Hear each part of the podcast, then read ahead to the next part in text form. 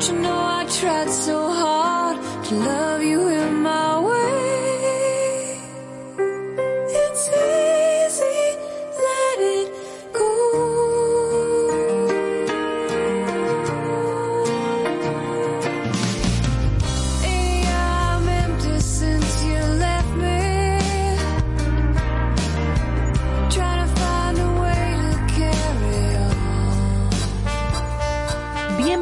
A su programa Con cierto sentido.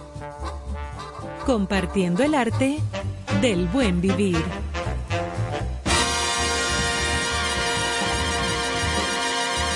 Por estación 97.7.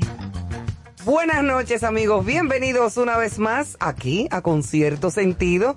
A las 8 de la noche arrancamos como de costumbre, cerrando la semana, una semana llena de muchísimas cosas chulísimas que han pasado y que pasarán esta noche. Tenemos un programazo especialísimo haciendo homenaje a mujeres de la música, a mujeres con una historia musical que han marcado eh, el mundo y que siguen sonando, no importa cuando hayan grabado sus canciones, si hace 30 años, Qué 40. manjar para cerrar la semana. Pero un escándalo, así es que aquí estamos en cabina como de costumbre. Don Néstor Caro, Carlos Almanza, Johanna gracias. Santana. Buenas noches. Por Y una servidora. salud, salud. Y bomberas por aquí. Bueno, Bueno, ¿qué te digo, Ivonne? Estamos ¿Qué? Pues no me felices, diga nada. felices de compartir Se el acabó viernes. la semana. Que me encanta este día, viernes eh, social, que por No tradición. eran los lunes, profesor, que usted... No, no, no, los, los lunes son de zapateros. Sí. Recuerda que el lunes es de Atento, zapatero, Emanuel. mientras que el viernes se caracteriza por ser un día social para compartir, Por eso es que él anda con su sombrerito. Para, exactamente.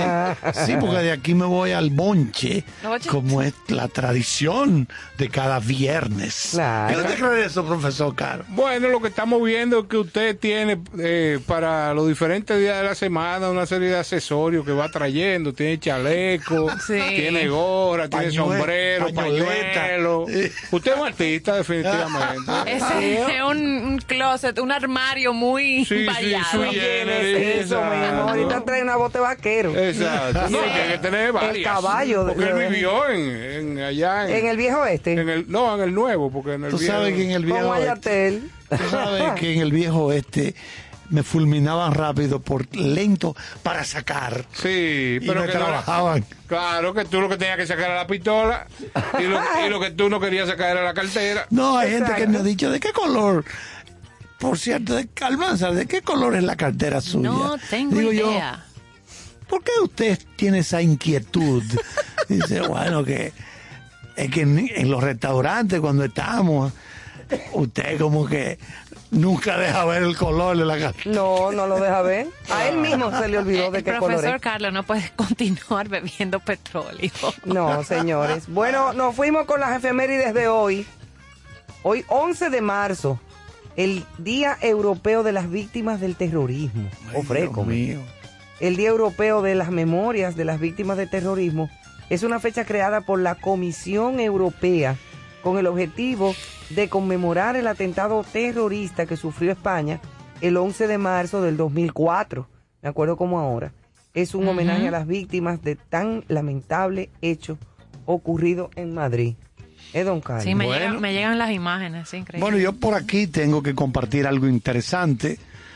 Día Mundial de la Plomería. ¿También? Sí. Cada 11 de marzo, cada 11 de es marzo el Día del Plomero. se celebra el Día Mundial de la Plomería para homenajear la labor de los plomeros o fontaneros, Eso es como se le llama, y destacar la importancia de este oficio en la vida cotidiana, la salud, el bienestar de las personas, así como en el cuidado del medio ambiente. Los serios. Un saludo para Polonio. Sí. La Mi creación, la creación de este efeméride ha sido el nombre, por una la verdad. Polonio, Polonio fue el que me arregló el problema de la llave que se rompió una noche. Del lavadero. Normalmente No, los nombres son Sería como bueno, así. eh, como vamos dirigidos a tan diferentes ámbitos, Ajá. que se llama fontanería. Fontanería, sí. Al el alcurnia. O Sí, sea, claro. Vamos, a, Sí. vamos a detallar eso, sí. Sí, Ah, fontanería. Ponte La gente- a llamar a un sitio y dice, ¿tú, ¿tú un conoces un fontanero. fontanero? Un Te dicen, yo no fontanero. sé lo que es. Y un plomero, ah, sí, fulano, venga. Exacto. Bueno, la, la creación de esta efeméride se ha producido por una iniciativa de la World Plumbing Council, que es el Consejo Mundial de Fontanería o Plomería, que es un organismo internacional de asociaciones e industriales de la fontanería con miembros de más de 30 países a nivel mundial.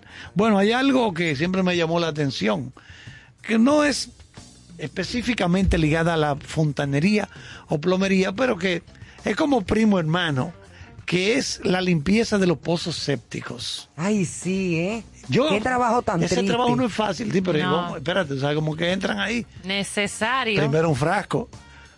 Un frasco primero. Es duro. Tú Eso te es puedes muy duro. tomar, oye, tú te puedes tomar la, La despensa la completa. cava completa. Sí, pero dime una cosa, no hay un hay sistema de, de, de, de máscaras de oxígeno Y para y tú no succionar. tienes que, que Y hay oler. sistemas ya no, automatizados pero automatizado. para... Y automatizado. Entra una cosa y succiona Pero- todo. Hay- pero en caso de que sea una persona, puede haber una máscara de esa No, yo lo que creo que Carlos se trasladó mentalmente Al tigre a de los años cemento. 40, No, que no, que no, no, meterse con un todavía, traje de todavía. uso. hay lo que pasa que es, lo hace. lo que pasa es que me viene a la memoria una anécdota de una persona especializada En esto que va a negociar con la señora que lo llama y, le- y la, y la señora "Pero está un poco caro lo que usted me está eh, ofertando dice doña Métase ahí. no- Para que usted vea.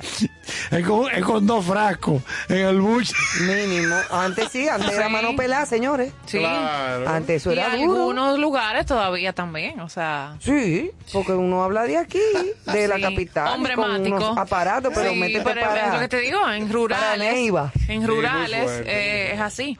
Ay, mamacita, Sí, yo me pero vamos a imagino. tocar otro tema. Señores, Sí, para ya, eso, para ¿verdad? eso Para siempre llega. por aquí, por Naco. No podemos estar Ay, hablando. Dios mío. Siempre llega la frase de la noche para salvar el Dila. momento. Y esta noche traemos una frase de una escritora británica, autora de novelas, cuentos, obras teatrales y demás obras literarias, considerada una de las más destacadas figuras del vanguardista modernismo anglosajón del siglo XX y del feminismo internacional, como diría el profesor Carlos. Virginia Woolf. Virginia Woolf Ah, vio. Esa frase dice así. Como mujer no tengo patria, como mujer no quiero patria, como mujer mi patria es el mundo. Ay, mamá. Igualdad, Oye, y ella en esa época Apro- ella. Ella rompió esquema en esa Exacto, en época. esa época, porque ahora es muy fácil decirlo, porque ahora el mundo es una pequeña aldea, Claro. como lo decía Marshall McLuhan. ¿A quién? Eh, Marshall McLuhan, el teórico de las comunicaciones canadiense, que habló de que un- algún día el mundo sería como una pequeña aldea. Pues miren que sí, porque lo que ocurre aquí al segundo se sabe de una vez. Pero, Pero claro, esa mentalidad de... Recuerden que el mejor papel para mí que hizo Elizabeth Taylor fue de Virginia Woolf en la película ¿Quién le teme a Virginia Woolf? Virginia Woolf. que hace ese papel de esta, de esta autora, ¿verdad? De, de esta escritora. Y qué interesante. Mira cómo uno se, se maravilla de leer esta frase, ponerse a pensar eh, en el momento En que lo dijo. que lo dijo. Oye, cómo qué adelantada estaba Para esta su gente. época. Rompió esquemas y fue de las precursoras precisamente. A propósito de mujeres que, que hay que, rompieron. que hay que citar. Exactamente. Pero como viernes, nuestro programa de hoy. Viernes que nos trae siempre los senderos del ámbar. Claro, tú sabes que en estos días ha habido eh, presencia de la lluvia y en algunas ocasiones de la lluvia torrencial. Sí. Y hoy escribo algo que dice húmeda pasión. Hoy un estruendo impactó la tarde y le avisó a mis sentidos que se alistaran para disfrutar de la provocación perfecta que genera en mi lluvia, que genera en mí la lluvia cuando llega de repente. Mi vista se sorprende de los matices de gris azulado que mi ciudad adquiere sin proponérselo. El olor a lluvia retosa en mi mente, trayendo recuerdos inolvidables, haciéndome sentir en toda mi piel la caída de miles de gotas intensas que refrescan mis ganas de existir. El sonido de la lluvia intensa cayendo sobre la tierra activa mi corazón y consigue enderezar mi razón, pidiéndole a gritos a mi conciencia que cambie tu ausencia por una presencia intensa que nos deje exhaustos y complacidos hasta la última gota. El ambiente templado de una tarde de verano, donde el sol ya no domina, invita a mis labios a entrega total, donde el buen vino invada mis intenciones y la pasión absoluta se encargue de una conclusión inolvidable. Ya, pero eso está muy lindo. Sí, eso es para los días que llueven, Sí, pero eso, eso de- tiene una connotación sexual. No. no necesariamente. Una connotación Bueno, que- pero como erótica. Eh, a- usted le ha dado, yo creo que el término correcto. Exacto, no sexual, Lo- erótica. Lo erótico dista, de lo- Dista, de lo, sí, sexual. sí. Lo eso es verdad, lo yo me sexual equivoqué. es lo práctico. Claro. Pero lo Que erótico. no está mal, ¿eh? No, no, Pero- está maravilloso. Siempre será Ahí maravilloso, pero si usted tiene un buen desempeño en lo erótico, Claro. lo sexual será fundamental. Ah, y exacto. Y, Porque y todo es un tránsito, Y se profesor. multiplica Un por 10. proceso. Claro. Se multiplica por 10 lo El sexual. erotismo. Sí, ahí. Interesante. Ahí, eso- Hábleme de eso, Eso es profesor. temática. Háblame Bueno, de eso. hermano. No, no puede ser. Si hay Pero no ponga esa cara, Carlos, porque él pone una cara. Lo bueno. acabamos No, no, que de estoy perder. buscando aquí en la azotea mía eh, algo ligado a esto que es tan interesante. No, ya tú lo perdiste. Él dura un rato ahora buscando. Sí, tú ya tú sabes. sabes. Eh, qué interesante esto que ha tocado el colega Caro. Te va a poner Un mal. hombre de una gran sensibilidad, eh, cada- y más cuando se siente Y más cuando llueve. eh, claro, Motivado. Sí. motivado. No, la lluvia para mí tiene una magia. A mí me gusta oír la lluvia cayendo en el zinc. A mí también. Eso me fascina. Pero mientras tanto, en lo que tú oyes la lluvia, vámonos entonces iniciando con el contenido de mujeres en la música. Señores, no podrán ser todas, No. pero tratamos de Hacer como un compendio. cuántas mujeres. mujeres, buenas. Bueno, pues vamos a iniciar con la reina del soul y del R- R&B. R&B. Sí, Rhythm Rhythm and of Blues, exactamente. Con una de las voces más reconocibles y permanentes de la historia de la música, Aretha Franklin. Independiente de cualquier ayuda, llegó a lo más alto de las listas de populari- popularidad con nada más que mm, canciones sobre amor, dolor y respeto. Su fuerza es un ejemplo feminista que influenció a muchas más artistas del género, integrado, integrando el soul con R&B, gospel y también en muchos géneros más. Ella sola definió un sonido de la evolución de los géneros a través de los 60 y los 70. Aquí le dejamos la reina del soul, Aretha Franklin. Pues disfrutemos de estos temas de esta gran, gran artista norteamericana, Aretha Franklin, aquí en Concierto Sentido. Disfruten de la buena música.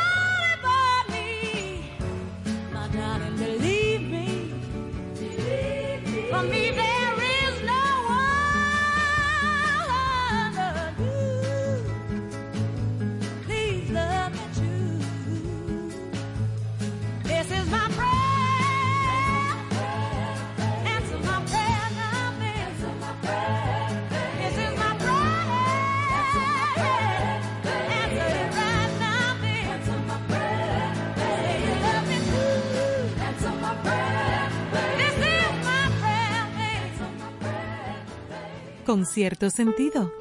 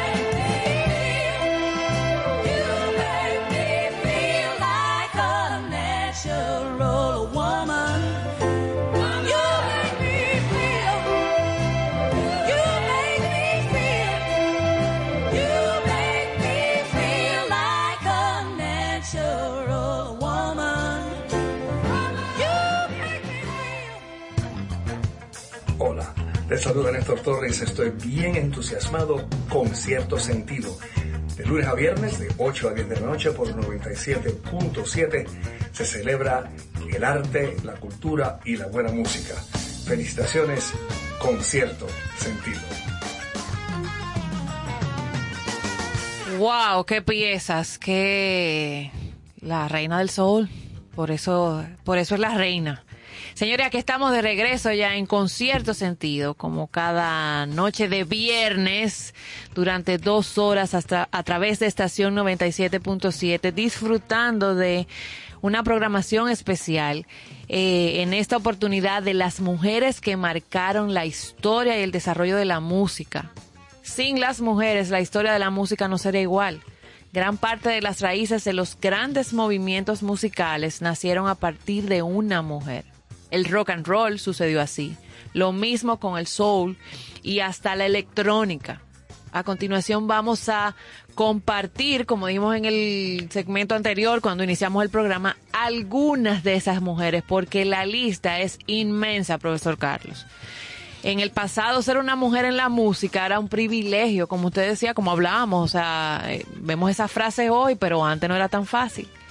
Pero esas voces lograron ser suficientemente fuertes para mantener una influencia constante en las mentes femeninas a lo largo de la historia, que ahora, más que nunca, ha encontrado sus voces y replican los sonidos que aprendieron de grandes influencias. Bueno, vámonos con otro nombre grandísimo dentro de este especial. Ella Fitzgerald, que nació en Newport News, en los Estados Unidos, y murió en Los Ángeles. Ella murió en el año 96. Esta cantante estadounidense, una cantante de jazz, inició su carrera en la década de 1930. Fue calificada de primera dama del jazz por su elegancia y por su técnica vocal que la dotaba de una gran versatilidad en su repertorio. Hila fue, junto al genial trompetista Louis Armstrong, la principal figura del scat singing, que es el uso de la voz de una manera instrumental mediante la entonación de sílabas improvisadas, y trabajó entre otros con Chick Webb, el ya mencionado Louis Armstrong y Duke Ellington.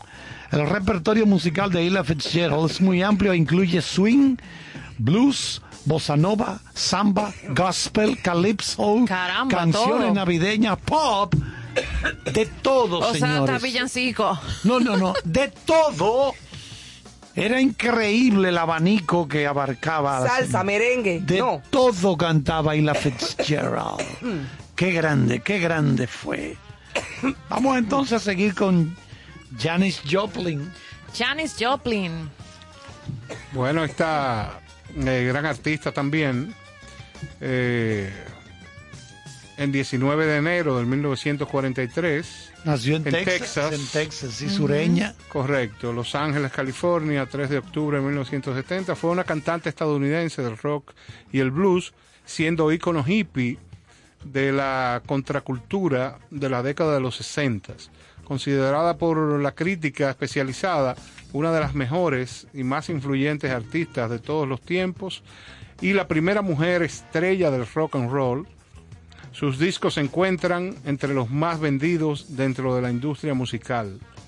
Falleció a la edad de 26, 27 Caramba, años, solo un par de semanas después que otro gran músico y amigo estadounidense, Jimi Hendrix, quien también falleció a los 27 años. Sus canciones más populares son versiones de Peace of My Heart, Sí, con, el, con la agrupación Big Brother and the. Holding Company. Oh, wow. Sí. Cry Baby, Eso ahí buenísimo, Cry Baby. Buenísimo. Ajá. Down on Me. Ball and Chain. Sí, Esa es la que va, Summertime. Y su canción original, eh, Mercedes-Benz. Que fue su Su última. última grabación. Oye, jovencita, 27 Janis años. Joplin fue un símbolo femenino de la contracultura de la década de los 60 y la primera mujer en ser considerada una gran estrella de rock and roll. En 1995 entró en el Salón de la Fama Rock and Roll y en 2004 la revista Rolling Stone la colocó en el lugar 46 de las 100 mejores artistas de todos los tiempos, mientras que en 2008 la ubicó en el puesto 28 de los mejores de las mejores cantantes de todos los tiempos. Uno de los artistas con mayores registros de ventas en su época, con más de 15.5 millones de álbumes vendidos tan solo en los Estados Unidos. Hay que hacer un hacerle, tremenda. Hay que hacerle el parar- hay que saludo pararse a ahí porque Janis Joplin. Ese caso de Janis Joplin es bien interesante porque estamos hablando de una vocalista blanca que cantaba como una negra. Exacto. Porque Tenía una, una garganta Oye, increíble. eh, Bueno, hubo una película que hizo Beth Midler, sí, se llamaba The Rose, Sí, la rosa. Eh, que era basada en la historia de, de Janis. Janis Joplin. Sí, sí, sí, que lamentablemente se fue muy joven. Ve- muy 27 joven, años. Gracias a las drogas. Sí, sí. Y muy. La gente que tuvo la oportunidad de, de Así fue que la disfrutarla. Sí, la. Bueno, sobredosis. Jimi Ajá. Hendrix, que murió cerca también, de- de, de en esa época, de Jim droga. Morrison, era de la gente. misma época. La misma Amy Winehouse murió a esa edad. A esa edad, Oye, pero que es una magia que hay con esta edad. porque se volvieron locos. Sí, sí. Digo, la época, la, en los 60 y 70 había mucho LSD y una serie de Sí. drogas que, bueno, hoy Sí. en día hay drogas pesadas. Bueno, creo que de ella misma es que se dice que estaba alterada. Eso. Y que eso fue lo que... Aparte, claro, la consumía, pero estaba alterada. Que Exactamente. después cuando hicieron la autopsia y todo eso. Es una pena. A mí me gusta de ella la canción Cosmic Blues. El blues cósmico. Mm. Cuando oigo eso, hay te que, malo. hay que darme tres pescosadas Ah, oh. para traerme a la Oye. tierra. Hay que darte. Sí. ¿A Preparen el bate. que te den? Eh, dame, Santana, tú me tienes que. No, no, yo tengo aquí. eh, eh, ah, tú vas- No, no, tú dale, dale para allá. Bueno, pues no se puede quedar Madonna. Ja. Esa es la mamá de la mamá. Inevitable mencionar a la reina del pop. En este listado, Madonna definió lo que sería el pop desde el momento en que llegó. Y todas las reglas eh, que han seguido el género ha sido bajo el ejemplo de esta mujer. Estableció lo que sería el espectáculo en vivo, Eso los hace. conceptos visuales Totalmente. dentro del pop y la exageración de la imagen hasta que se convirtiera en un ícono. Mira, yo por ejemplo estaba con mis nietas el miércoles pasado en la tarde y yo le puse la canción Vogue de, de Madonna, el video de Vogue. es buena. Muy buena. Y esas niñas volvieron locas y comenzaron a hacer la, la coreografía ademanes y la canción. Y me dijo, ¿y, ¿y quién es esa muchacha tan bonita que canta esa canción? Y digo yo, se llama Madonna. Sí, Yo estaba gozándomelo con las Claro. niñas. Y son chiquitas, pero, pero la música es muy contagiosa. Entonces, eh, su vida es sin duda digna de una película. Madonna ha sido y es una de las artistas más carismáticas de la historia de la música. Para allá va. Sí, señor. Con ella el pop alcanzó un nuevo nivel y la palabra escándalo un nuevo significado. Sí. Y eso es verdad porque fue protagonista de bastantes escándalos. todavía. Todavía, pero ya no tanto como en No, aquel momento no. de la verdad, de la Sí, verdad, de la sí. verdad. El panorama siempre sorprendiendo y reinventando su estilo, por supuesto, original, provocadora, pionera y ahora madre y musa. Oye, pero una cosa Sí. fuerte ella. Y no está siendo nada fácil para las aspirantes hasta 11 horas de ensayos, cambios de imagen, porque ella está buscando su musa, o sea, la sí, musa que la sí, va a... porque ella va a hacer su biografía. Exactamente. 11 horas de ensayo. Oye, bien, las muchachas que están eh, en el audicionando. casting, en la- exacto. Cambios de imagen y meses de audiciones son las claves para encontrar a su perfecto alter ego. Porque ella está buscando eso. Sí. O sea, alguien que le Sí, sí, interprete sí. y ya tú sabes. Pero que ella es parte O sea, de como productora. O sea, ella es parte de la productora y ella, en el fondo, tú sabes lo que ella seguro que piensa. Nadie. como yo. No, pero es así, eh, Hay que reconocer, ella es, una, ella es una maidita. No, hay, no, hay que no, no. reconocerla. Señores, yo tuve la oportunidad de ver a Madonna en Puerto Rico en un show que mínimo eh, tenían en- que estar en escena 250 personas. O sea, Oh, estamos hablando wow. bailarines. Ajá. Oye, cuando yo vi que una cama se convirtió en una pantalla LED y la cama que estaba así, ¿no? Comenzó a levantarse. comenzó a levantarse de manera hidráulica y los bailarines a bailar encima de la pantalla. Bueno, Yo dije, estoy pago. Ya. estoy pago. O sea, no, pero una, una serie de, elementos escenográficos, eh, una buena banda, o sea, un espectáculo que contiene todos los elementos para que tú salgas altamente satisfecho. No, y que, y que imagínate, show. si hay- habían, pon tú 200 personas en escena, ¿cuántas hay detrás? No, pero no solamente eso, te, Eh. voy, te voy a dar un dato. Behind. Nosotros estuvimos con el productor del espectáculo dando una vuelta en los parqueos. ¿Tú sabes con cuántos, eh, eh, ¿cómo se llama esto? Eh, ¿Con cuántos contenedores viaja ese tour? Aproximadamente con 230 contenedores.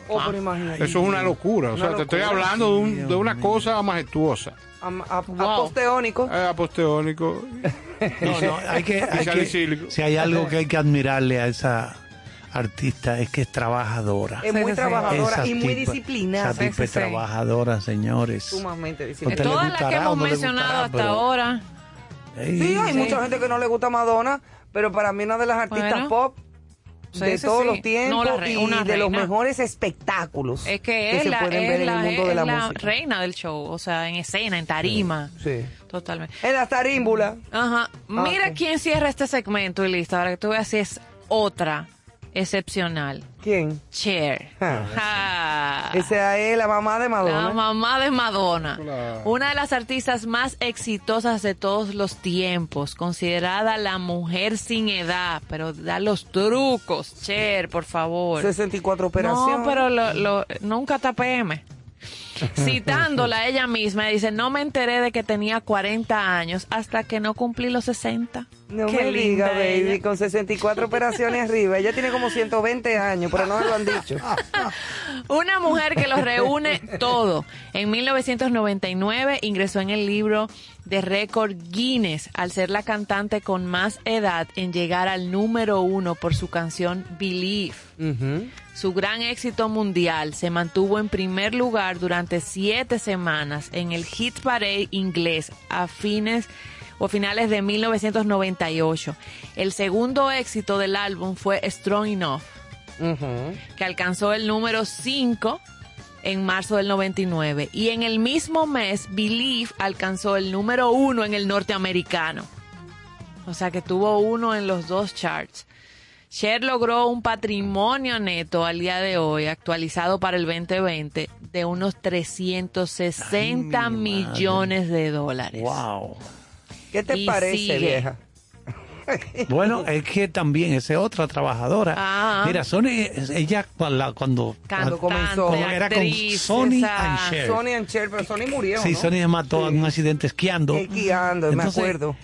Estamos hablando del año 62, si mal no Y recuerdo. está igualita que en esa época. Sí, igualita. no, claro, pero ya tú sabes. La mujer sin Ya tú edad. sabes. Claro. Sí, Porque. pero todo es visual. Es sí, visual. pero- Pero lo que hace y se ha hecho, lo ha hecho muy bien, porque no Sí. muchas se hacen y se ven como deformadas, Y se ven pero ella ha logrado que, que el que hace los trabajos A ella lo haga No, y. Señores, en sociedades tan avanzadas no se, no se usa mentol para dormir. No, y otra cosa. Cher, aparte de la música, actriz, llegó a hacer películas buenas. Sí, Hizo por una eso con dije, lo Nicolas tiene todo, Cage. actriz, cantante. Sí, con Nicolas todo. Cage, Sí, en no sé si es sí. Moonlight, no, bueno, no recuerdo el título. También hizo aquella de Las Brujas de Eastwick. También buenísima, con- junto con Susan con Michelle Sarandon, Pfeiffer eh, Susan Michelle. Pfeiffer, exactamente. y Jack Nicholson. Nicholson, que hizo un papel Exacto. magnífico. Como Bueno. siempre. Como siempre, Ah. que siempre se la luce Sí, Nicholson. está- Señores, este, este break de música,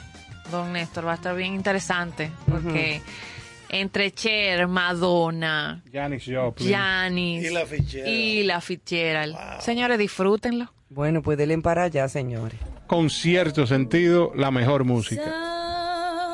Summertime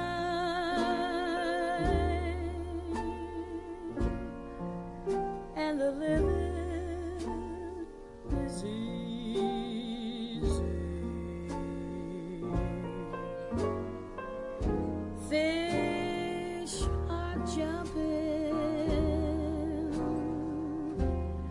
and the cotton is high.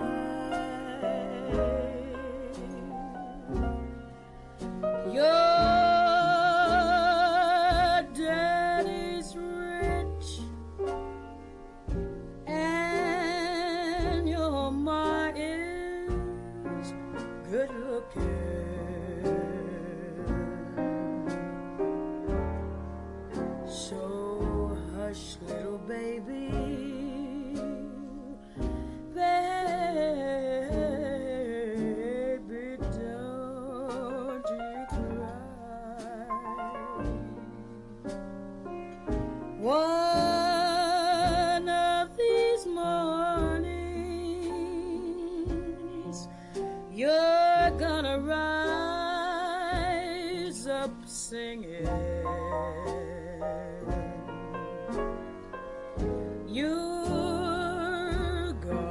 spread your wings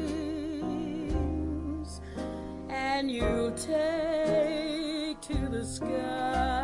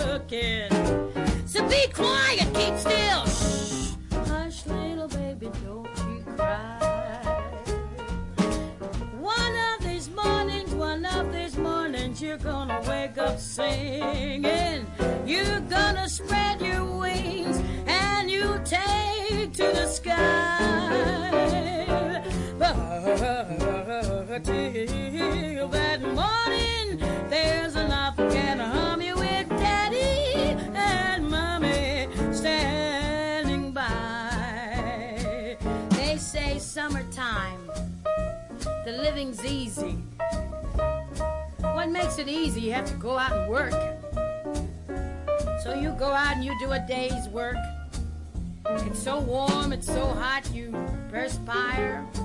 Yes, you perspire. Then you perspire. What do you get? Perspiration. But you don't mind it because it's summertime and the living's easy. So you say, um, I think I'll go down. Let's let's go down and dig the real cool sounds at Mr. Kelly's. You come in Mr. Kelly's and you taste a while. Yes, Daddy, you drink a while. And you drink. What do you get? The check. You don't mind it because it's summertime. The living's easy. what do you care? Your daddy's rich. You got a good looking mother. Imagine everybody with a good looking mother and a rich daddy. Summertime. That's what the song says. Living easy.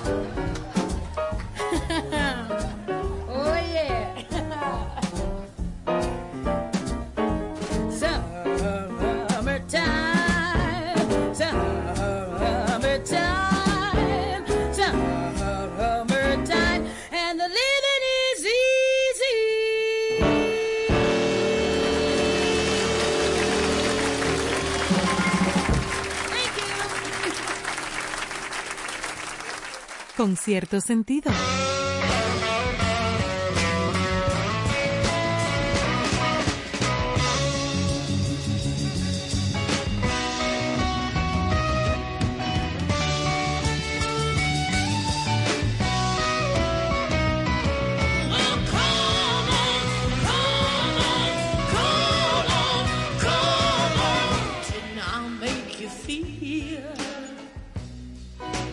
You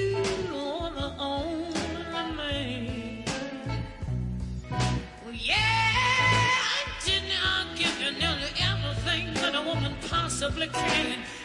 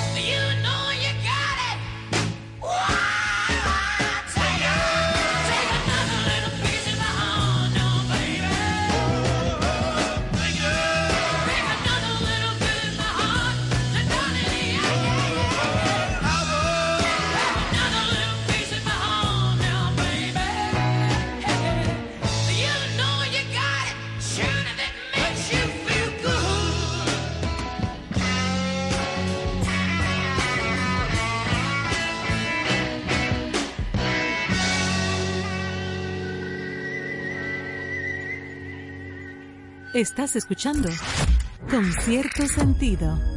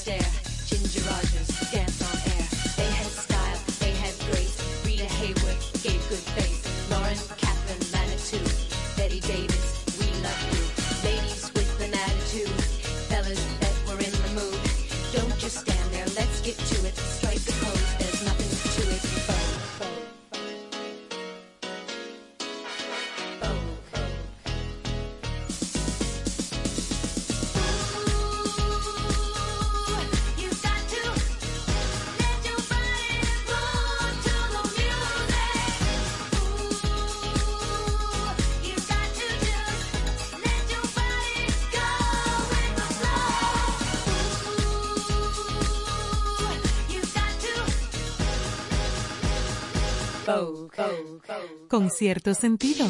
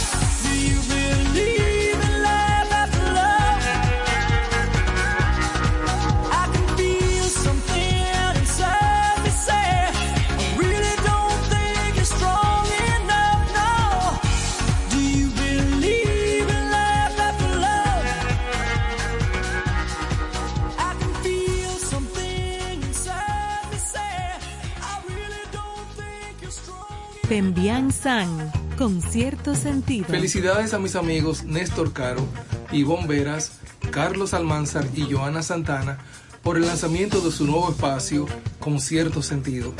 Gracias por compartir el arte del buen vivir. Allá nos vemos. Bueno, señores, estamos de regreso. Qué conciertazo esta noche de música de tantas mujeres estrellas. Eh, no nos podemos quejar. Estamos ahora de regreso con cierto sentido. Hoy viernes 11 de marzo, cerrando una semana especial donde hemos eh, durante toda la semana honrado a la mujer en diversos roles, como todos los días del mundo y de la vida. Y hoy lo hacemos desde la música, pero igualmente también desde la literatura, que eso no se puede quedar. Para esto, Carlos, como siempre, nos hace una preparación especial y un encuentro con una mujer que obtuvo Premio Nacional de Literatura de su país en 2010, autora de superventas. La venta total de sus libros alcanza 73 millones de ejemplares y sus obras han sido traducidas en 42 idiomas.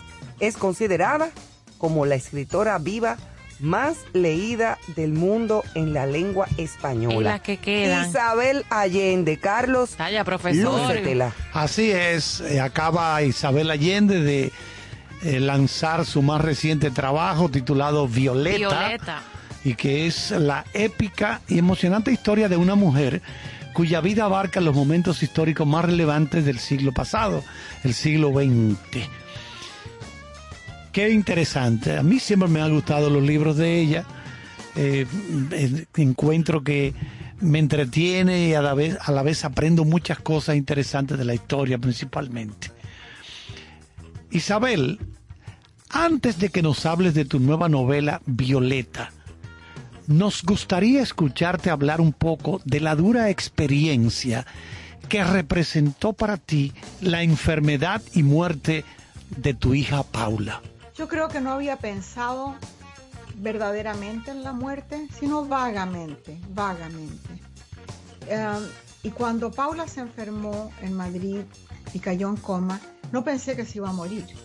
Eh, estaba segura de que iba a despertar, de que íbamos a empezar otra vida con ella. Eh, por último, cuando me entregaron a Paula en estado vegetativo, me la traje desde Madrid hasta California con cambio de avión en Washington. Imagínate, una persona en coma. Hoy día eso sería imposible. Pero esto fue antes de, lo de las torres del 11 de septiembre y eh, se podía todavía hacer.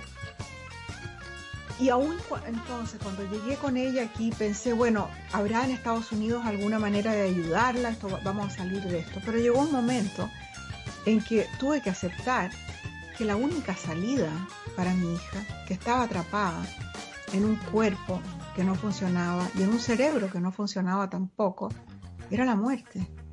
Y empecé a pensar en la muerte eh, primero con terror y después como una liberación para ella. Una liberación para ella y un terrible dolor para mí, porque lo, lo que uno quiere es aferrarse, ¿te fijas? Y que viva lo más que se lo más posible en el tiempo, aunque la calidad de vida sea pésima. Eh, y llegó un momento en que se fue nomás, pues.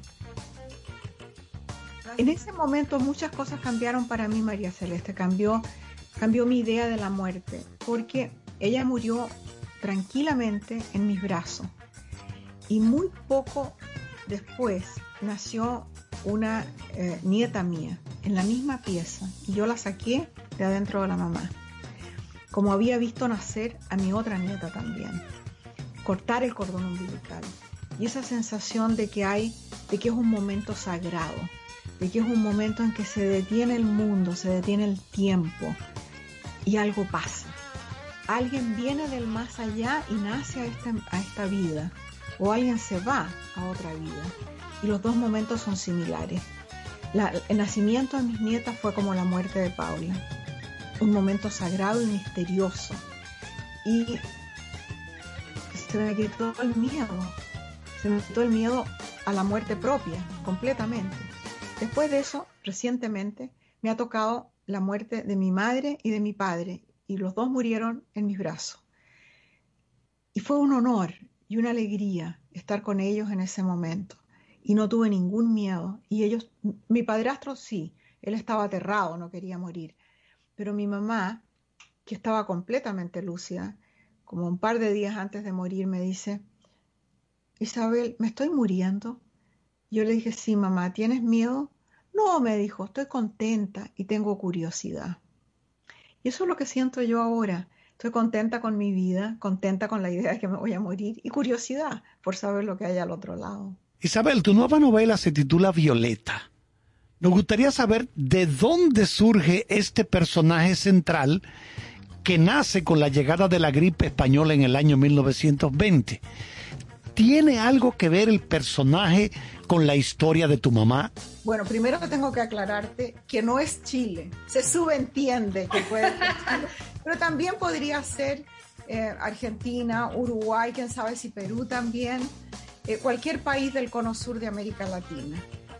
La, la gripe empezó en la Primera Guerra Mundial, en las trincheras, y estaban suspendidos todos los vuelos aéreos comerciales por todo el tiempo que duró la guerra. Entonces era muy difícil que, que se repartiera el virus con la velocidad con que se repartió este, el coronavirus. Era imposible. Así que en algunas partes llegó más tarde que en otras. Y a mí me servía mucho que llegara a este país genérico en 1920, porque ese fue la- el, el año en que nació mi madre. Y cuando mi madre murió, que murió poco antes del COVID, eh, mucha gente me dijo, escribe sobre tu mamá, porque era una mujer muy especial. Y eh, no pude hacerlo, estoy demasiado cerca emocionalmente de ella y además la vida de mi madre no era una vida extraordinaria como para novela. Eh, entonces tuve que crear un personaje que fuera ella con otra vida. Esa es Violeta. O sea, como, como mi madre, Violeta, nace también en 1920 en una clase social alta, acomodada, de un país genérico, fa- familia católica, conservadora, patriarcal, y también pierden todo durante la depresión económica del año 29 y del año 30. Entonces, eh, esas familias, ese clan, esas casas grandes, esas casas de campo, eso, eso es como lo que tuvo mi madre de chica. En tu libro se combina la historia de tu madre con la tuya. ¿Se podría decir que hay algo de eso? Yo creo que sí, yo creo que todo autor o autora pone mucho de su experiencia personal y de su memoria y de la gente que a uno lo rodea. Y es los- las pasiones, las obsesiones, los demonios que uno tiene aparecen entre líneas, es inevitable. Hay muchas de las personas que conozco son personajes en esta novela. Por ejemplo, el personaje de Etelvina, que es esa mujer, Etelvina está basada, exacta, copiada exacta, de Berta Beltrán, que es una mujer que trabajó con mis padres por 41 años y que estuvo conmigo allí cuando ellos murieron, sosteniéndolos en sus brazos. Esa lealtad de, de Berta es la de Etelvina en este libro. Personajes como el nieto es un, un sacerdote jesuita que yo conozco, Felipe Berríos. Eh, las tías, Pilar y, y Pía, eran las tías que tenía mi madre, que se llamaban Teresa y Carmelita. Ajá. Y eran, eran así. Entonces, la, la institutriz inglesa, mi madre tuvo una institu- institutriz también como ella. Entonces, voy sacando, robándome vidas de la, de la, de la realidad para meterlas en, en las novelas. Isabel, ¿son las cartas y los libros una especie de salvación para no olvidar lo que hemos vivido? Hay que escribir para que no se olvide. Mira, ahora que no tengo a mi madre y que no tengo a quien escribirle en la noche la carta del día que le escribía todos los días de mi vida, se me van los días, se diluyen, se funden unos con otros y parece que no hubiera pasado nada. Y corre el tiempo sin que quede ningún registro de lo que pasó. Entonces escribir ayuda y las cartas ayudan mucho. Sí, En, pienso en que- este libro, en este libro, Violeta dice en alguna parte, creo que al principio, que olvide toda la correspondencia que han tenido, la abundante correspondencia que ha tenido por años y que se quede con este resumen, que es el libro. En tu novela Violeta, el personaje central logra una independencia económica que no era muy común en las mujeres a principios del siglo XX. ¿Qué le da a ella esa independencia económica? Esa fue la diferencia con mi madre. Y la razón por la que no pude escribir una vida extraordinaria para mi madre es porque nunca pudo mantenerse sola. Dependió primero del padre, después de un marido, después de otro y después de mí. Y eso la limitó mucho. Mi mamá tenía ambiciones, talentos, visión comercial también. Y hubiera podido hacer dinero si hubiera tenido un mínimo de capital o si le hubieran hecho caso a las cosas que ella decía. Mi mamá era, pintaba maravillosamente, pero siempre se hablaba de los cuadritos de la panchita como si fuera un, un hobby y no, no un, arte. Eh, una manera de minimizar todo lo que ella hacía. Y el hecho de que no podía mantenerse sola y defenderse de, de- esa crítica y de ese desprecio general, y de ese desprecio, le limitó mucho la vida. Ahora, yo no he tenido eso porque yo desde los 17 años que he trabajado y que me puedo mantener sola. Y, y eso me da una gran autonomía. Entonces, al crear Violeta, era fundamental que ella pudiera mantenerse sola, para que no dependiera de ninguno de los hombres que le tocan la vida. Al contrario, ella los mantiene a menudo. Estás escuchando con cierto sentido. Seguimos conversando con la popular escritora chilena Isabel Allende, que acaba de lanzar su nueva novela titulada Violeta. Isabel, en tu novela siempre hay una carga de romanticismo. ¿De dónde surge esa fuerte pasión de Violeta que la lleva a dejar a su marido por otro hombre? Mira, de, varias partes. De partida, a mí me pasó que en algún momento de mi vida, cuando era muchísimo más joven, me enamoré apasionadamente de Willy y dejé todo tirado. Dejé, de- dejé mis hijos en Venezuela, eh, mi, mi trabajo, todo. Me subí en un avión con una bolsita de la Coca-Cola con las pocas cosas que cabían adentro y me vine a pasar una semana con Willy y me quedé por 28 años y me casé con él. Y era un personaje que sin ser Julián, tenía mucho de Julián porque se presentaba como aventurero, eh, seductor, buen mozo, eh, un, un- un hombre hecho por sí mismo, que tenía un, un cierto dejo heroico sin ser ningún héroe. Pero yo le inventé el heroísmo y yo viví con esa fantasía por mucho tiempo. ¿Qué es lo que hace ella? Lo que hace, lo que lo mismo que hace Violeta, que se queda completamente obnubilada, se muere de pasión por este hombre y el tipo la trata pésimo. La trata pésimo y ella aguanta una y otra y otra vez por años, sin ver el abuso y sin ver la verdadera tortura psicológica que había en algunos momentos, porque no quiere verlo. Y ya cuando finalmente lo ve se desprende de él. Pero cuando ella viene a verlo claramente cuando lo ve en otra mujer. Cuando ve que hay otra mujer golpeada y otra mujer abusada y que tiene que esconderse y que tiene miedo, ella se da cuenta de que hay miles de mujeres así y que ella pasó por eso y no lo supo nombrar, no, no, supo identificarlo. Por- Y ella dice en una parte de la novela, lo que más me daba, ella dice, me daba vergüenza la- que me pegara, pero más vergüenza me daba perdonarlo. Porque ahí ella admite que ella, es, eh, que ella vuelve y vuelve al victimario, pensando que lo puede redimir, pensando que las cosas van a cambiar, le cree lo que el tipo promete. ¿Cuántas veces hemos vis- visto eso? En tus personajes de Violeta destaca una institutriz inglesa que guarda muchos secretos. La gente no se imagina todo lo que una mujer conserva como vivencias. Háblanos un poquito de este personaje, de esta institutriz inglesa. Bueno, a ella le pasa de todo en la infancia. Eh, eh, tiene, un- tiene una infancia atroz, después es violada, torturada, le pasa de todo. Pero es brutalmente inteligente.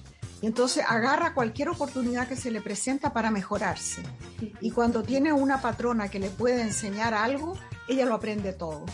Y viaja con ella y aprende y se, mete en la enciclopedia británica. Y, al primer asomo de que puede convertirse en institutriz en otra parte donde nadie la conoce, agarra esa oportunidad. Y ahí la vemos como ella florece, como ella se va, eh, se va desarrollando.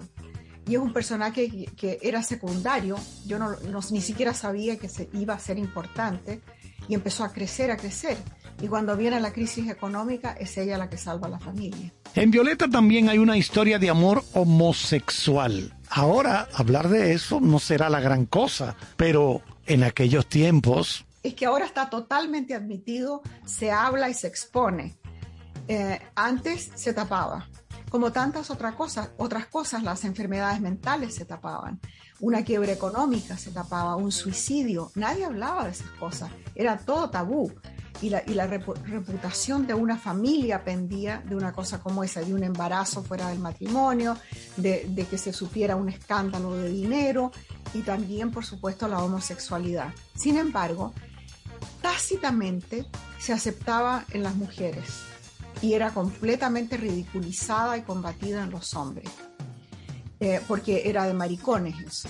Pero las mujeres no se decía que eran lesbianas, yo ni siquiera conocía la palabra. Eh, pero, pero, por ejemplo, mi mamá tenía dos amigas que vivían juntas, eran solteras, vivían juntas y se decía, bueno, es que ellas comparten el apartamento. Eh, pero era obvio que eran, habían sido pareja por 20 años, pero nadie las consideraba pareja, eran muy amigas y siempre las invitaban juntas y siempre andaban juntas, pero nadie decía que era una relación homosexual, para nada.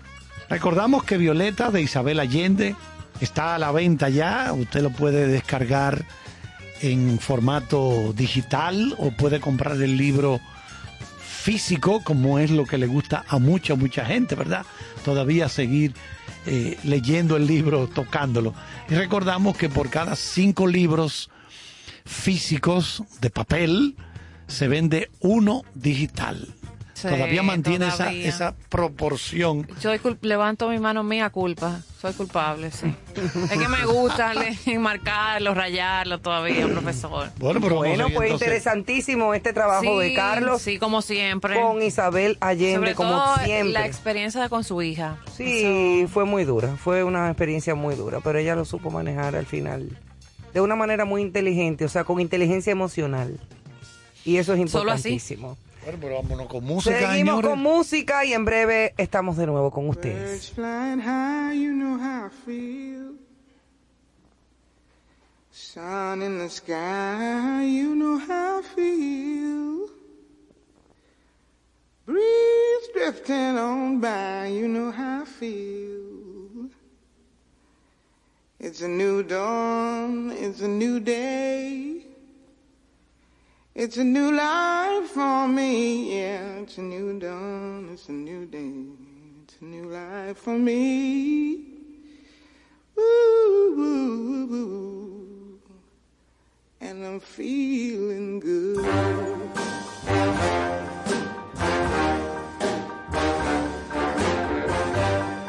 Fish in the sea, Feel river running free. You know how I feel. Blossom on the tree. You know how I feel. It's a new dawn. It's a new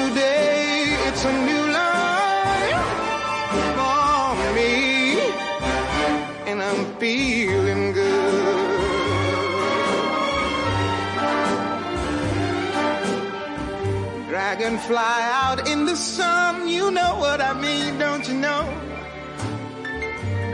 Butterflies all having fun, you know what I mean. Sleep in peace when day is done, that's what I mean.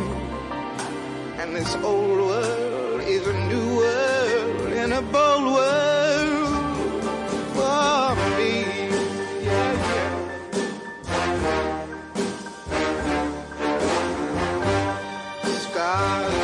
Shine, you know how I feel. Scent of the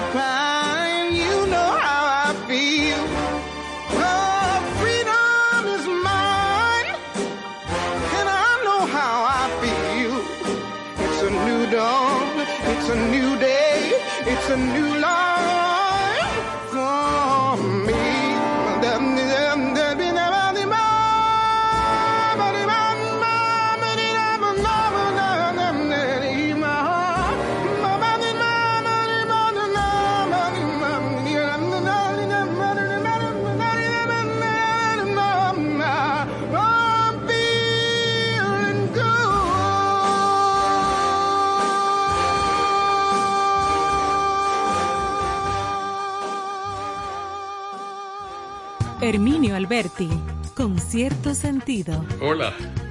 Néstor Caro se ha propuesto dar cierto sentido al arte de vivir en el arte. De 8 a 10 de la noche, cada noche en la 97.7, te invito a acompañar a Néstor Caro con cierto sentido. Aquí estamos de nuevo con todos ustedes, amigos, en este contexto de hoy viernes, un segmento que no se puede quedar, porque siempre tenemos eh, informaciones y noticias del mundo en sentido general. No importa por dónde, por eh, de qué sitio, dominic- noticias dominicanas y de todas las partes del mundo. Bueno, eh, yo voy a arrancar. Nos fuimos. Sí, vamos a recordar que se estrena ayer, arrancó ya en las salas de cine de República Dominicana, la película más reciente del director eh, Kenneth Branagh, que se llama Belfast, porque trata de lo que fue la infancia del mismo director. O sea, es como un recuento de su vida. La película fue filmada en blanco y negro, interesantísima, muy La bien, tendencia de muy, sí, muy bien actuada. Está nominada en varias categorías para el Oscar. O sea, estamos hablando de una película de calidad. Y eso eh, por eso queríamos, no queríamos de- eh, dejar que pasara la eh, esta fecha sin recordarla, ¿verdad? Porque definitivamente es una película eh, de calidad para esta. Recuerden que el próximo día 27 de este mes de marzo será la entrega del Oscar. Se va a hacer presencial. Bueno, en- bien que le fue en su almuerzo a todos, a todos los actores, y Sí, actrices, sin mascarilla, felices. Se hará en el, en el, ¿cómo se llama esto? En el Dolby Theater. Será la entrega del, de los premios. ¿Qué me, qué me ¿Qué llama día, la día? 27 de marzo. Ah, todavía falta Barça. Sí, todavía falta, sí. Entonces, pero lo que queremos decir es que el, la, la entrega va a ser de una importancia capital porque hay gente que ha dicho que el Oscar va a desaparecer. Yo me he Sí. quedado sorprendido. ¿eh? No, y más en, estos, mira, y en estos momentos de convulsión mundial, fuera de COVID ya, por razones obvias que conocemos, hay seguro que se van a mencionar cosas y se van Sí, a- claro que sí. Es la, plataforma, es la plataforma ideal para hacer. Sí, bueno, pues ya lo saben, está esa película que se estrenó ayer, jueves, y hoy, día 11 Ay, de sí. marzo, en Netflix, para la gente que siempre nos pide que demos orientaciones, recomendaciones. Netflix estrena, ya colgó en el día de hoy, Fórmula 1, temporada 4, Drive to Survive, porque está coincidiendo con el inicio de la temporada Sí. que ya está corriéndose. Entonces la cuarta temporada eh, se presenta especialmente emocionante después de la forma espectacular en que terminó la temporada pasada con la batalla entre Hamilton y Verstappen.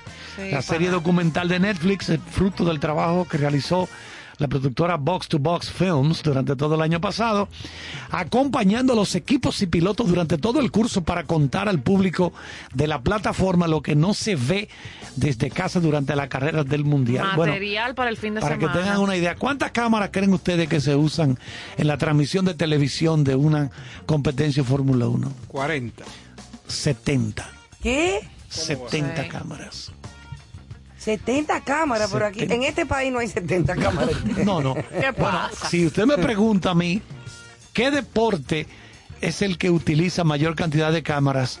Es en la Fórmula 1 y le sigue el golf.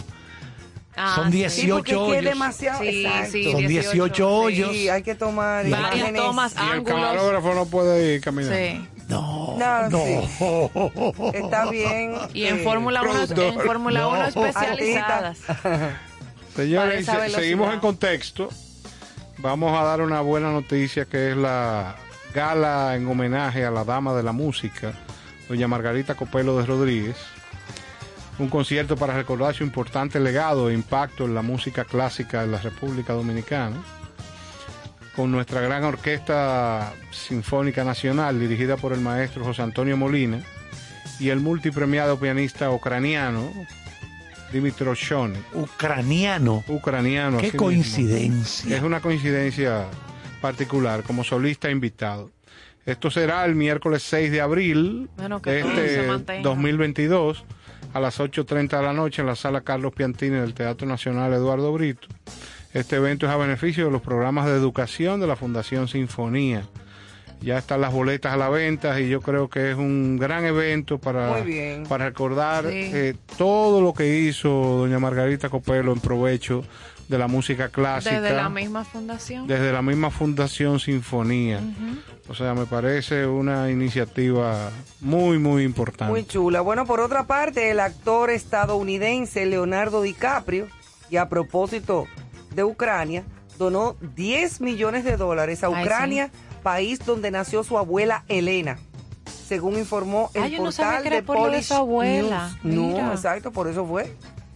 Eh, Elena nació en Odessa, al sur de Ucrania, desde donde se trasladó a Alemania en 1917. El actor criado por su madre, Ir- Irmelín, y su abuela también, eh, fue acompañado por ambas a distintos estrenos de sus películas más afamadas y exitosas, como Titanic y El hombre de la máscara de hierro. Oye, eso. La donación y todos sus detalles fueron revelados por el Fondo Internacional del Vicegrado, que promueve el desarrollo en Europa del Este, precisó Polish News. Por su parte, la actriz ucraniana Mila Kunis y su marido Sí, Ashton u- Kutcher, Ucraniana también. ajá, o Kutcher, mejor dicho, se comprometieron a igualar hasta 3 millones de dólares en donaciones con el objetivo de recaudar 30 millones de dólares en total. Eso está muy bien. Sí, sí. La solidaridad se manifiesta por todas partes y a mí me parece que, digo, Leonardo DiCaprio ha sido un luchador incluso Sí, sí, sí. medioambiental, Medioambiental, social. social, exactamente, como esa onda también de, de Sean Penn, aunque no tan, tan fuerte, porque Sean, Sean Penn es mucho más eh, eh, político, Sí. eh, se tira más a Pero lo político tiene una y a lo organización social. que no recuerdo el nombre ahora que ayuda con Sí. ayudas humanitarias y todo eso, Definitivamente sí. que sí también, así es Sí. que muy bien por él. Adelante. que, que el propio Sean Penn ah, está por allá haciendo un documental. Sí. Lo vimos con su casco. arranca el hombre, no Sí, tiene lo- que ver con nada. Lo vimos No con le su tiene casco. miedo a los tiros. No, No, y la, y la empresa es que tiene, o la, la empresa no, la. ONG que tiene Ah, para eso está en las fronteras, en los bordes, Ujú. Donde están llegando los refugiados. refugiados, Allá gracias de- de- Carlos, ahí a recibir, para ayudar y todo eso. Eso está muy bien. Sí. Señores, hay muchas actividades este fin de semana. Eh, compartirles y reiterarle algunas que hemos estado mencionando. Recuerden la obra de nuestra querida, donde está participando nuestra querida Karina Noble, eh, Tu Mejor Enemiga en Sí, Salas que, Ravelo. bueno, Karina estuvo con nosotros el miércoles, nos dio una entrevista buenísima. Exactamente, compartimos Y con ella. Desde ayer está en, en escena, ayer Ajá, jueves, ajá. viernes, sábado y Este, domingo. para este fin de semana. Igualmente, ayer est- eh, estrenó Perfectos Desconocidos, que va a estar en la sala principal del Teatro Nacional también. Mm, o sea, sigue en la cartelera del Centro Cultural Ban Reservas, que también ya está publicada.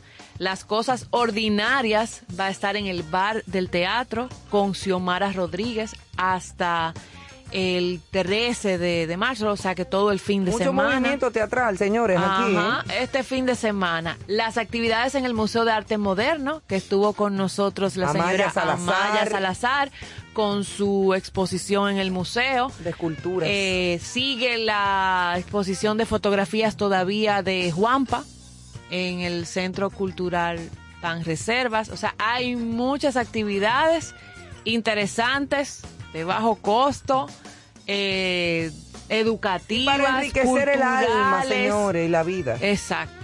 Eh, Néstor, fa- te veo tan entusiasmado hoy. Hace falta. No, yo, yo no que estoy entusiasmado, tú ves, pero que tú dices para recrear el alma. El alma y la vida. Loco por salir para un teteo. ¿Tú me? Ah, bueno, pero las que acabamos de aquí. ahora me doy cuenta que hay diferentes tipos de almas. Fíjate, Néstor Caro, déjame decirte algo. Yo conozco gente que va a un teatro a las ocho y media de la noche. Una obra no te dura más de una hora y media. Y de ahí sale Y de ahí se va al teteo. al teteo. O sea, que es doble función. Eso es mentira, porque tú no sabes lo que es Eso existe. No, no. Bueno, yo el te- que el lo teteo dejan que yo entrar al conozco. Teatro Nacional, no lo dejan entrar al teteo. No, porque y yo me refiero al teteo que uno Y conoce. viceversa. Yo me refiero al teteo No, que uno no, el conoce. teteo es. Una barce tigre. No, No. oye, es un espacio muerto en un barrio Ah. donde se desarrolla Entiéndase, calle, esquina, fiesta. esquina. urbana donde suceden todo tipo de situaciones Y de acontecimientos. la cual usted no puede imaginarse. Ya. Buena música, eh, buenos tragos, buenas muchachas. buenas jucas eh, y diferentes accesorios que no podemos mencionar en este programa. No, no, no. Y ¿Para de ahí se da una rumba abierta. Eh, que lo único que te queda después que tú acabas eso es dirigirte al infierno. Pero oye bien, y hay una defi- una una, una diferencia, una diferencia, Una diferencia. Una diferencia. Como decía alguien por ahí. espérate, en lo que puede pasar en un teteo, que es el rebú y el rebulú. Yo me imagino, Ivonne. Rebú es cuando se arma un lío, pero tú puedes salir corriendo. Sí. Rebulú es cuando tú no puedes No puedes ningún Para ningún sitio. Yo me imagino, Te harán yo imagino al profesor. Caro explicándole a un norteamericano. ¿Qué es un rebú y qué es un rebulú? El señor Caro le invita a un norteamericano que nos está visitando aquí. Ajá. Let's go to a teteo. Teteo Y- y- and y revolú. el norteamericano, what, what, what y trompi. Después que yo le expliqué que era un teteo, el tipo se me bajó del hotel con un flu como lo que están usando en Ucrania. Ay, mamá. Con su caco, todo su Y de vaina. todo para irse Tú para me su ent- teteo. Claro, por si acaso. Ven, Manuel, atento. Bueno, señores, vámonos con más música. Venimos en breve para seguir hablando de algunas artistas más con la música final del programa. No se nos muevan de ahí, con cierto sentido. Violeta Parra era chilena.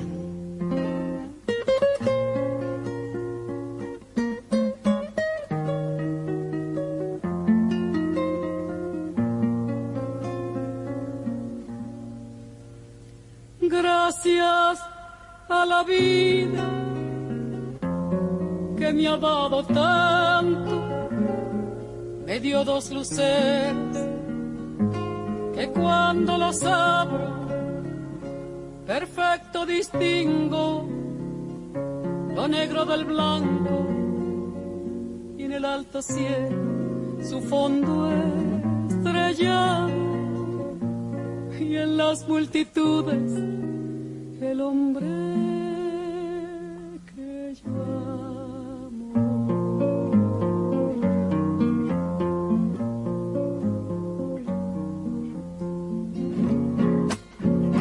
Gracias a la vida que me ha dado tanto, me ha dado el sonido el abecedario con las palabras que pienso y declaro. Madre amigo hermano y luz alumbrando la ruta del alma del que estoy amando.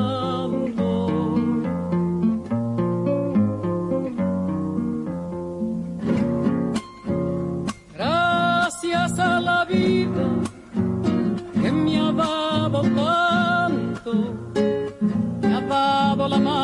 de mis pies cansados, con ellos anduve ciudades y charcos, playas y desiertos, montañas y llanos y la casa tuya, tu calle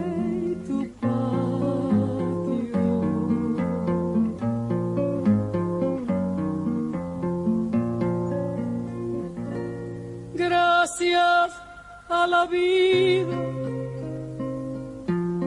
que me ha dado tanto, me dio el corazón que agita su marco cuando miro el fruto del cerebro humano, cuando miro el bueno tan lejos del malo, cuando miro el fondo de tus ojos. claros.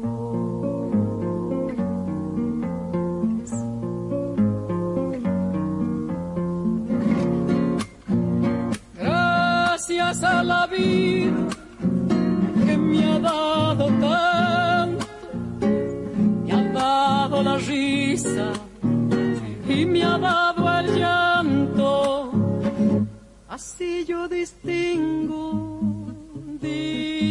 quebranto, los dos materiales que forman mi canto y el canto de ustedes, que es el mismo canto, y el canto de todos, que es mi propio canto. Gracias a la vida,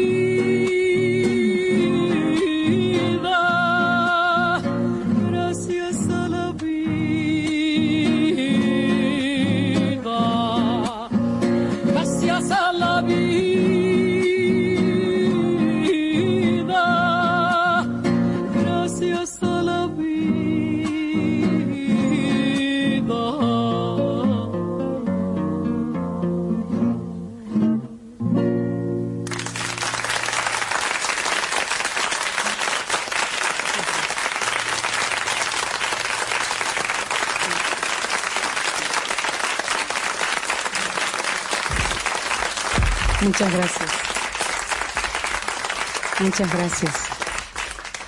Estás escuchando con cierto sentido.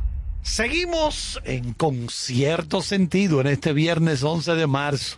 Todavía quedan muchas cosas interesantes. Por ejemplo, voy a hablar brevemente de Amy Winehouse. Ay, que no Ay, se podía quedar. Tremendo talento. Me encanta la música de Amy. Qué pena que se murió Sí, también. sí. Sin duda, Amy, un ícono reciente que debido a su fallecimiento tomó un estatus mucho más grande. La británica Amy Winehouse tenía una melancolía incomparable que traía de vuelta géneros como el soul, funk, rhythm and blues y hasta el ska, tomando influencias que parecían no detenerse. Tenía elementos tanto modernos como antiguos y gracias a su álbum Back to, Ba- Back to Black fue vista como una de las más grandes compositoras e intérpretes de la era contemporánea. Me encanta. Uy, a Fan, mí fan. me dio una pena porque antes de, antes de ella morir, ella intentó como recuperar su carrera y organizó una gira por varios países de Europa. No fue lo mismo ya. Bueno, ese vestido se subastó, que lo Los compartimos aquí. vicios la destruyeron al punto de que la gente le estaba No, pero es que no era vicio, era adicción. Exacto, abucheándola. Sí. Ah, Igual que le pasó a Whitney Houston, Sí. que hizo una gira por Europa antes de morir y la bucheaban. Sí. Abucheada, ¿Pero qué público, van? incómodo, señores. Eso es terrible. Es una cosa, oye, tú dices, pero Cerrar tu carrera y te- así. gente tan talentosa. Ajá, exacto. Tan talentosa. Pero que hay gente que no tiene la disciplina necesaria. Manchar. Problemas de azotea. Sí, señor. Ya lo sabe. Señores, hay otra artista que quizás no mucha gente conoce. Eh, yo particularmente tengo varios discos de ella. No me sé ningún nombre de ninguna canción porque es que son a veces difíciles de, de pronunciar. Porque ella es sueca, ¿no? No, ella es de, Ella, de no, Islandia. Islandesa, De- de imagínate. tú. Islandia, Es un poco más para arriba. Con el nombre tú tienes. Se llama Bjork. Eh, posiblemente la compositora y artista más experimental e innovadora en la historia de la música. Y es verdad. Eh, con influencias que van más allá de lo básico. Bjork toma elementos de todo lo que representa la vida y de música oculta por el pasado o por el mundo capitalista. Cada álbum se revienta y busca más formas de transmitir su música. Hablando sobre el espíritu, la naturaleza, eh, sus relaciones o de forma política, es una fuerza extraña e imparable cuya influencia se encuentra en diferentes círculos, desde el electrónico hasta el clásico. Björk tiene una variedad, incluso en su misma voz y en las mismas composiciones de toda esa música y de todos esos discos, que te rompe como el esquema mental tuyo. Y precursora, precursora en eso lo electrónico. Exactamente. En- eh, es, es increíble, o sea, vamos a escucharla ya eh, cuando unamos todos esos, eh, todas estas cantantes, cada una en su, en su línea. Y claro, dentro de nuestra historia musical, en Latinoamérica no podemos de- dejar de destacar algunos nombres, Néstor. Claro, claro. Gal Costa, en principio. Claro. Eh, dueña de una voz suave y aguda. Gal Costa tiene un variado repertorio. eh, esta artista brasileña eh, tiene canciones románticas que la colocan entre las más grandes de las cantantes de su país. A más de 50 años del comienzo de su carrera posee una larguísima lista de trabajos propios, además de diversas participaciones en discos con otros artistas. Ha interpretado canciones de distintos géneros musicales, desde samba eh, hasta bailado. Entonces, es destacada no, no solamente en su país, sino es un ícono del mundo de la buena música. Y ese corte de esa voz es una voz envidiable y muy particular. O sea, que a la hora de enamorarse siempre es bueno tener bajo la manga Se un- un, recurre tema ahí, de Gal Costa. Gal Un Costa. tiquito, de que óyeme esto lo que te voy a poner, para que tú veas. Yo preciso yo falar. Ay, mamá. Mm. Y en Latinoamérica se caracterizan también grandes mujeres de la música con ese corte social también de, de protesta y que marcaron la historia, como Mercedes Sosa. Sí, Mercedes Sosa marcó. Una cantante de música folclórica argentina, considerada la mayor exponente del folclore argentino. Se le conoció como la voz de América Latina, fundadora del movimiento del nuevo cancionero y una de las exponentes de la nueva canción latinoamericana. Incursionó en otros géneros como el tango, el rock y el pop. Se definía a sí misma como cantora antes que cantante siendo una distinción fundamental de la nueva canción latinoamericana, de la que ella fue una de las iniciadoras. Cantante es el que puede y cantor es el que debe. Ahí asociado a Facundo Cabral. Exacto. Ajá. Es ideal fue expresado por Mercedes Sosa en los títulos de álbumes como Canciones con Fundamento y Yo no canto por cantar. Entre las interpretaciones con que se ha destacado en el cancionero latinoamericano se encuentran Al Jardín de la República, Canción con Todos, Como la Cigarra, Calle Angosta, Alfonsina y el mar. Alfonsina y el mar. La masa, que ese de Silvio. Mm. Duer- duerme negrito. Duerme, duerme, negrito. Ajá. Esa canción es tan bonita. Y ni hablar de sus gracias a la y ni hablar de sus gracias a la vida. La lista es larga de grandes, grandes músicas. Y si usted creía que no íbamos a mencionar a una dominicana que también nos marca, pues se equivocó. Sí, pero espérate que desde un- de esa lista que tú mencionas hay nombres como Johnny Mitchell, Barbara Streisand, Judy Garland, Sade, Diana Sí, no, Ross, hay cantidad de gente. Gloria pero- Gaynor, Nora Jones, Nancy Sinatra, Nina Simone, buenísima Nina Simone, Ujú. Tina Turner, Mariah Carey. Es Eh, profesor Caro, usted me tiene ahí nombres de Bueno, de algunas una dominicanas. artistaza tiene Sí. ahí. Bueno. Para cerrar con broche de oro. Para cerrar esta lista, que es imposible completar porque eh, estamos hablando de que mujeres en la música del mundo eh, son innumerables y en diferentes géneros, pero no podemos dejar de mencionar para nosotros una gran artista dominicana como lo es Maridalia Hernández. Eh, de Santiago de los Caballeros, nace un 19 de agosto. Eh, es una cantante dominicana con una voz envidiable, eh, miembro fundadora de 440, eh, esta agrupación liderada por Juan Luis Guerra. Eh, dentro de la información profesional es cantante, es actriz y es una gran pianista aunque no lo ejerce. Está presente en el ámbito artístico desde el 1977. Los géneros que ha cultivado es merengue, bachata y bolero. Esa voz envidiable, en la línea y el tipo de voz es mezzo soprano. Entonces, desde sus inicios, eh, sus estudios musicales, a la, a la edad de 10 años, inicia en el Liceo Musical José Ovidio García en Santiago. Continuó sus estudios en la Academia de Dominicana de la Música, donde estuvo eh, el título de profesora de música, nieta del cantante Julio Alberto Hernández, eh, en el Conservatorio de Música Nacional. eh, realizó estudios complementarios de violonchelo y canto. Es una mujer de- muy, Sí, muy no, preparada. hay una historia del cara Tiene una discografía muy interesante. sumamente amplia. eh, donde presenta su- los diferentes tipos de géneros que, que hablamos y lo hace de una manera muy digna. O sea que invito, Compartiendo escenario hasta con Andrea Bocelli. claro, ha compartido Claro. escenario con grandes artistas Exactamente. y todos los artistas con, que- con los que ha compartido se han referido a ella como una voz eh, impresionante. Inigualable. O sea Así que, es que cerramos ese listado Claro. con Maridalia, sin mencionar a muchos nombres como dominicanas como Sonia Silvestre, Cassandra que en paz descanse, eh, nuestra Mili Quesada, claro. eh, Miriam Cruz también, una voz muy Sí, peculiar sí, y sí. Xiomara bonita. Fortuna, Cassandra ya, ya que, Damirón. se- que no están con nosotros Luchi Vicioso. Sí, una de las eh, mejores voces de este país, doña Luchi Vicioso.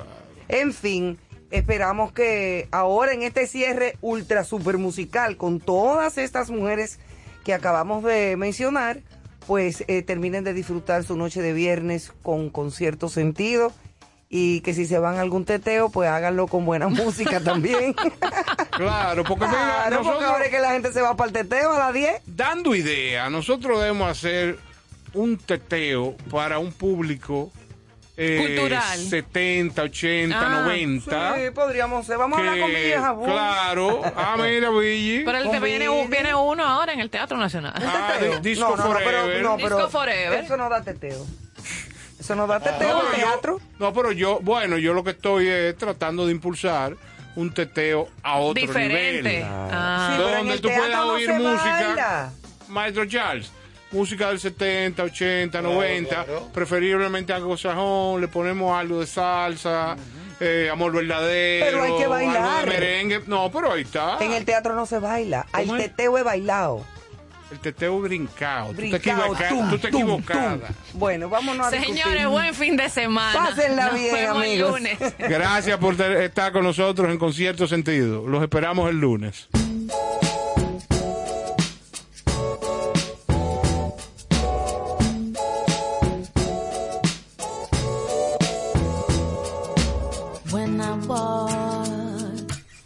Your shoes, I understand a man confused. That must have been, but I don't care. I feel the way your shoulders bend. Not really empathize.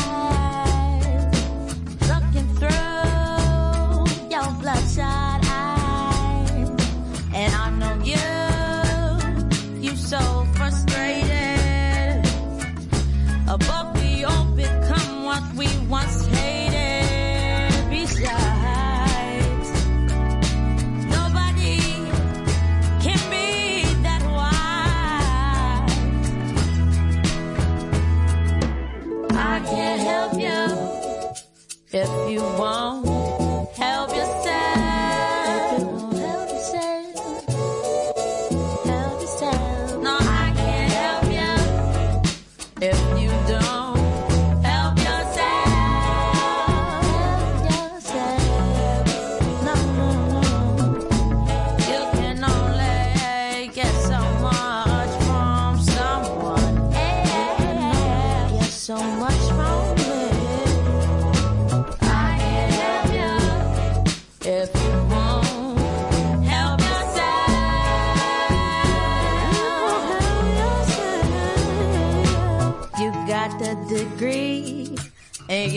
philosophy.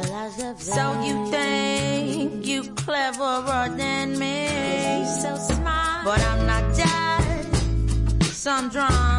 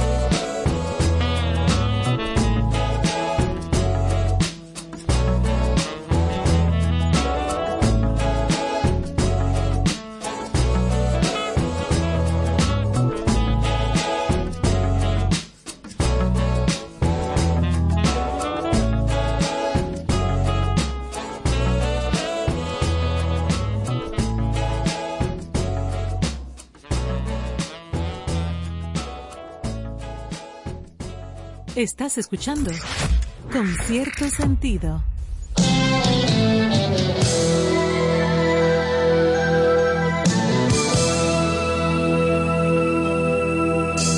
Te ofrezco el silencio que hablo, la luz, la mañana, todo el tiempo de mis ganas, lo que siembro de la nada. Te ofrezco mis días contados atada tu cuerpo, todo el vuelo de mis manos, todo el cielo de tu sueño. Te ofrezco un amor cotidiano desnudo al acecho, todo por librar mis ansias, todo por librar tu pena.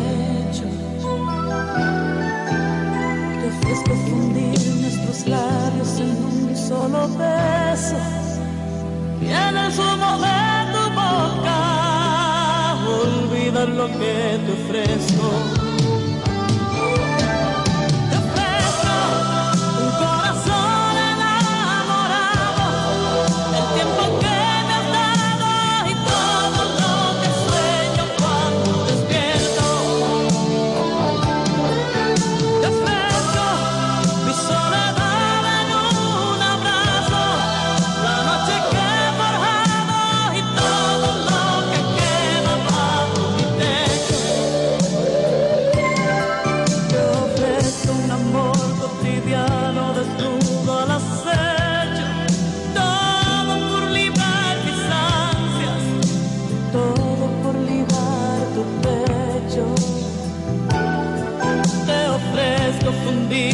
labios de no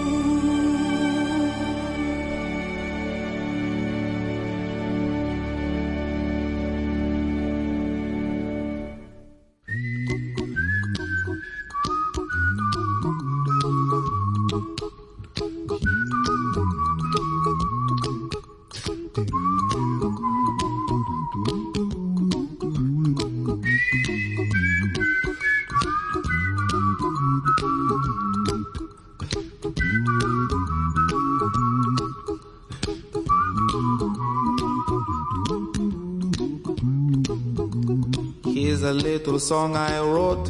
You might want to sing it note for note. Don't worry. Be happy. In every life we have some trouble. But when you worry, you make it double. Don't worry. Be happy. Don't worry. Be happy now.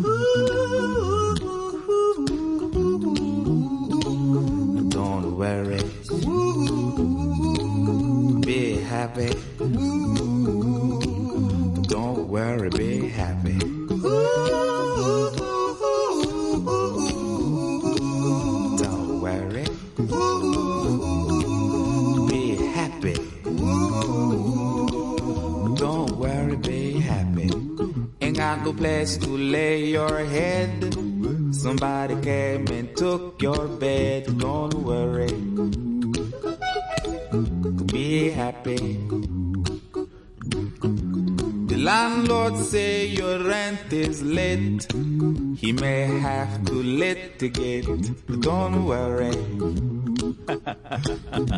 Be happy. Look at me, I'm happy.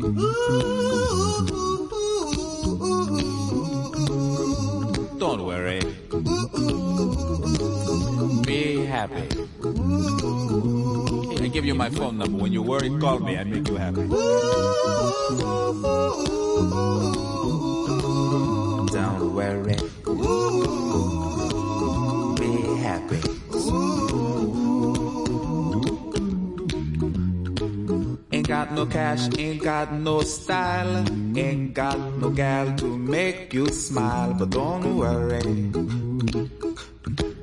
Be happy. Cause when you worry, your face will frown, and that will bring everybody down. So don't worry. Be happy. Don't worry. Be happy now.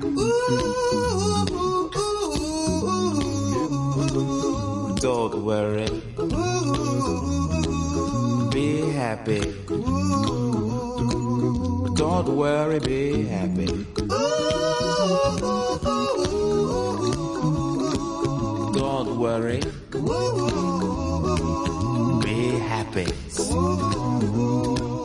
Don't worry, be happy. Don't worry. Don't worry. Be happy. Put a smile on your face. Don't bring everybody down like this. Don't worry.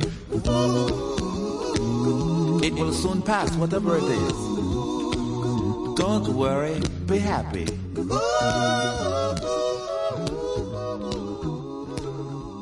I'm not worried. I can hear her heartbeat for a thousand miles. And the heavens open up every time she smiles. And when I come to her, that's just where I belong. Yet I'm running to her like a river song. She give me love, love, love, love, crazy love. Gives me love, love, love, love, crazy love. She's got a fine sense of humor when I'm feeling low down. And when I come to her, when the sun goes down, she takes away my trouble, takes away my grief, takes away all of my heartache in the night like a thief.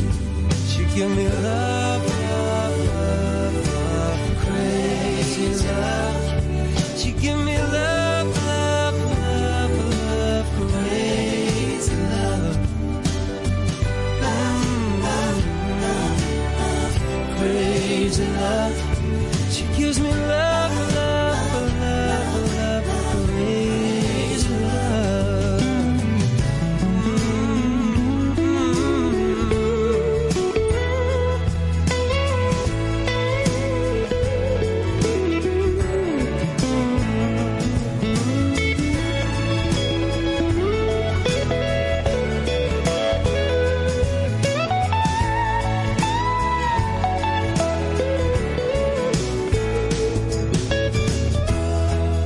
Yes, I need her in the daytime.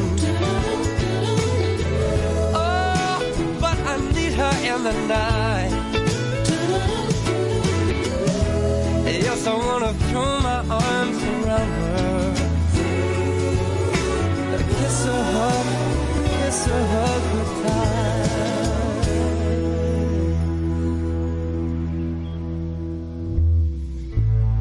And when I'm from so far away, she give me some sweet loving, brighten up my day.